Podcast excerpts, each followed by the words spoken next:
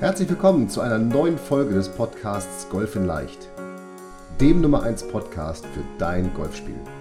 Egal ob es Tipps für deinen Schwung, das kurze Spiel, zur Strategie, Equipment, Mentaltraining oder der Technik sind. In diesem Podcast geht es darum, dass wir mit leicht umsetzbaren Tipps und Tricks dein Golfspiel und damit dein Handicap schnell und langfristig verbessern. Ich wünsche dir viel Spaß beim Zuhören dieser Folge. Mein Name ist Fabian Bünker, bin PJ Golf Professional und Head Coach der Trainingsplattform Golf in Leicht. Herzlich willkommen zu Folge Nummer 35. Sehr cool, dass du wieder dabei bist und wir sprechen heute über ein, ich glaube, sehr kontroverses Thema und ich bin mir ganz sicher, dass darüber kontrovers diskutiert werden wird und dass ich wahnsinnig viele E-Mails dazu bekommen werde. Und wenn du mir eine E-Mail zu diesem Thema schicken möchtest oder zu dieser Folge, dann sehr gerne an podcast.golf-in-leicht.de. Denn es geht darum, schmeiß dein Lobwedge weg, warum es keinen Sinn macht, einen Lobwedge zu besitzen. Und alleine jetzt geht wahrscheinlich bei vielen schon der Puls hoch, weil die sagen, oh, mein Lobwedge, der wichtigste Schläger, damit schlage ich doch immer aus dem Bunker raus und was weiß ich. Und ja, ich darf es ein bisschen einschränken, je besser der Handicap wird, also wenn du Handicap 5 und besser hast oder Tourspieler bist, dann darfst du ein Lobwedge spielen. Denn dann bist du in der Lage, diesen Schläger wirklich zu kontrollieren, den Eintreffwinkel zu kontrollieren, den du benötigst und dann hast du meistens auch das Umfeld, nämlich dann spielst du meistens auch auf Plätzen, die extrem gute Grüns haben, extrem gute Vorgrüns haben, wo du also wirklich das Lobwedge auch einsetzen kannst, weil du entsprechend Spin produzierst und so weiter. Aber alles drüber, wirklich, wie der Titel es sagt, schmeiß dein Lobwedge weg. Verkauf's auch nicht bei eBay. Stell es vielleicht bestenfalls in den Keller, aber dann bitte in die feuchteste Ecke deines Kellers, damit es wirklich nicht mehr gebraucht wird. So, aber lass uns äh, einsteigen in dieses Thema. Warum brauchst du kein Lobwedge? Oder warum benötigst du überhaupt kein Lobwedge? Warum behauptet der Fabian das? Und jetzt denk bitte mal nach, wie häufig setzt du das Lobwedge auf der Runde ein? Ich bin mir ganz sicher, du setzt es nicht häufiger als ein bis zweimal ein, nämlich dann, wenn du entweder im Bunker liegst oder wenn du den Ball irgendwie hoch über ein Hindernis schlagen musst.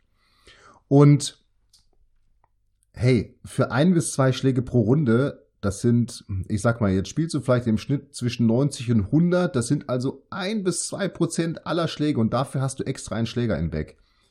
Da bin ich mir ganz sicher, da gibt es deutlich sinnvollere Alternativen, diesen Platz in deinem Golfbag zu vergeben. Vielleicht an ein Hybrid oder an ein Fairwayholz oder ähm, ich weiß es nicht, an einen zweiten Putter, ja, für kurze oder für lange Putts, wie auch immer. Ich bin mir ganz sicher, es gibt einen deutlich besseren, eine deutlich bessere Alternative als das Lobwedge eben. Aber warum ist das Lobwedge jetzt so schwer zu spielen oder warum mag ich es nicht so?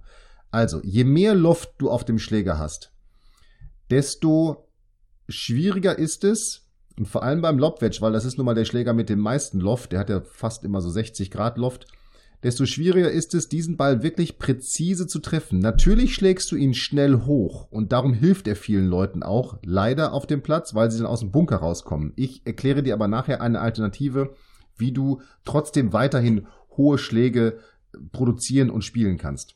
Also, diese 60 Grad Loft, die machen es so schwer, den Ball präzise zu treffen. Denn du musst dir es so vorstellen, wenn du den Ball triffst, dann rutscht der Ball erstmal die Schlagfläche nach oben. Und dadurch produziert er dann Backspin, weil der wirklich, der rutscht so hoch und der dreht sich dann, weil der Schläger haut ja nach unten und der Ball rutscht hoch und dadurch entsteht Backspin und dadurch fliegt der Ball überhaupt.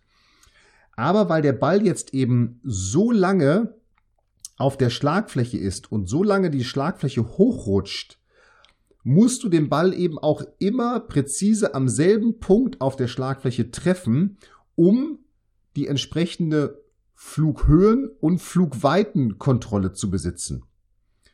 Passiert das nicht, kommen eben Bälle raus, die viel zu weit fliegen oder die nur nach oben fliegen und kurz liegen bleiben. Und genau das ist das, was es so schwierig macht aus meiner Sicht.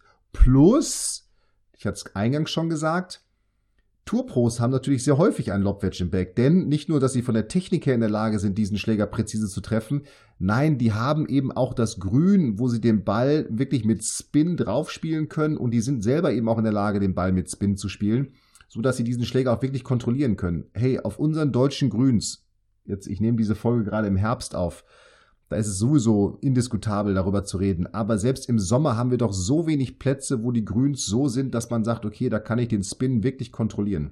Ja? Und darum ist es aus meiner Sicht eben wirklich so schwer, das Lobwedge zu spielen. Denn zum einen musst du immer, weil der Ball eben, wie gesagt, hochrutscht auf der Schlagfläche und dadurch sehr lange hochrutscht, du musst ihn immer am selben Punkt treffen.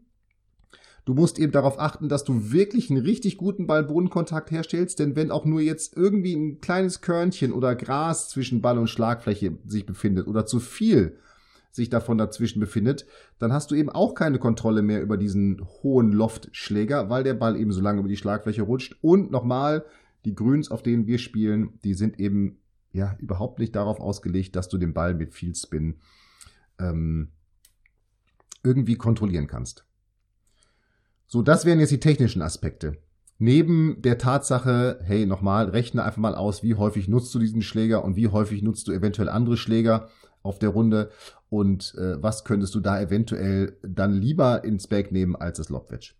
So, aber was kannst du jetzt machen, um das Lobwedge zu ersetzen, wenn du es weggeschmissen hast? Und das ist ganz simpel.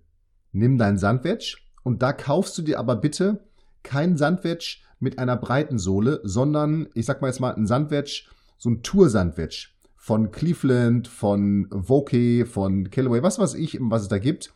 Cleveland wäre natürlich super, ja. Strixon, Strixon-Marke, die besten Wedges am Markt. Ich habe sie selber, ich finde sie tatsächlich sehr gut. Ähm, aber du brauchst so ein Sandwedge mit einer schmalen Sohle. Denn diese, diese Sandwedges mit der breiten Sohle, die meistens bei den Schlägersätzen dabei sind, die prallen am Boden zu schnell ab. Ja, und diese dünnen Sohlen, die arbeiten mehr wie so ein Messer durch den Boden durch. So, und dann nimmst du dein Sandwedge, wenn du jetzt einen Lob spielen willst. So ein Sandwedge hat ja meistens 56 Grad Loft. Und dieses Sandwedge drehst du einfach auf. Das heißt, du, du stellst den Schläger auf den Boden, so wie er gebaut ist. Und dann drehst du den Schläger auf, sodass die Schlagfläche einfach mehr zum Himmel zeigt. Und das Wichtige ist, du greifst erst dann den Schläger, also erst wenn du den Schläger aufgedreht hast. So, und so bist du jetzt auf einmal in der Lage, wirklich individuell auf die jeweilige Balllage den Loft, den du benötigst, zu produzieren. Vielleicht benötigst du auch mal viel mehr Loft als die 60 Grad oder ein bisschen weniger. Und so bist du in der Lage, wenn du den Schläger auf- oder zudrehst, zu kontrollieren, wie viel Loft benötigst du wirklich. Wichtig ist nur, erst aufdrehen, dann greifen. Zu guter Letzt solltest du sowieso dir angewöhnen, mit viel weniger Loft im kurzen Spiel zu arbeiten. Ich habe dazu eine, auf, in Folge 29 habe ich ähm, eine Folge aufgenommen, wo ich über drei Chip-Übungen für dein Golfspiel rede. Je flacher du den Ball insgesamt spielst, und das ist auch noch ein Grund, warum du das Lobwedge wegpacken solltest, damit du überhaupt nicht erst in die Versuchung kommst, es zu nutzen. Wenn du den Ball flach spielst und viel rollen lässt, dann hast du einfach ganz viele Vorteile, denn selbst wenn du den Ball mal nicht so gut triffst, der kriegt immer noch ein bisschen mehr Druck nach vorne Richtung Ziel und wird im Schnitt näher an die Fahne rollen als ein Lob, den du spielen möchtest, wenn du ihn nicht gut triffst. Ähm, insgesamt kannst du mit Schlägern, die weniger Loft haben, eine viel kleinere Bewegung spielen und bist damit viel präziser. Du hast einen viel besseren Rhythmus, du hast eine viel bessere Technik, du triffst den Ball viel präziser und kannst damit viel eher wirklich planen, wie du einen Schlag spielen willst. Und das Leitmotto dabei wäre, nutze so viel Grün wie möglich.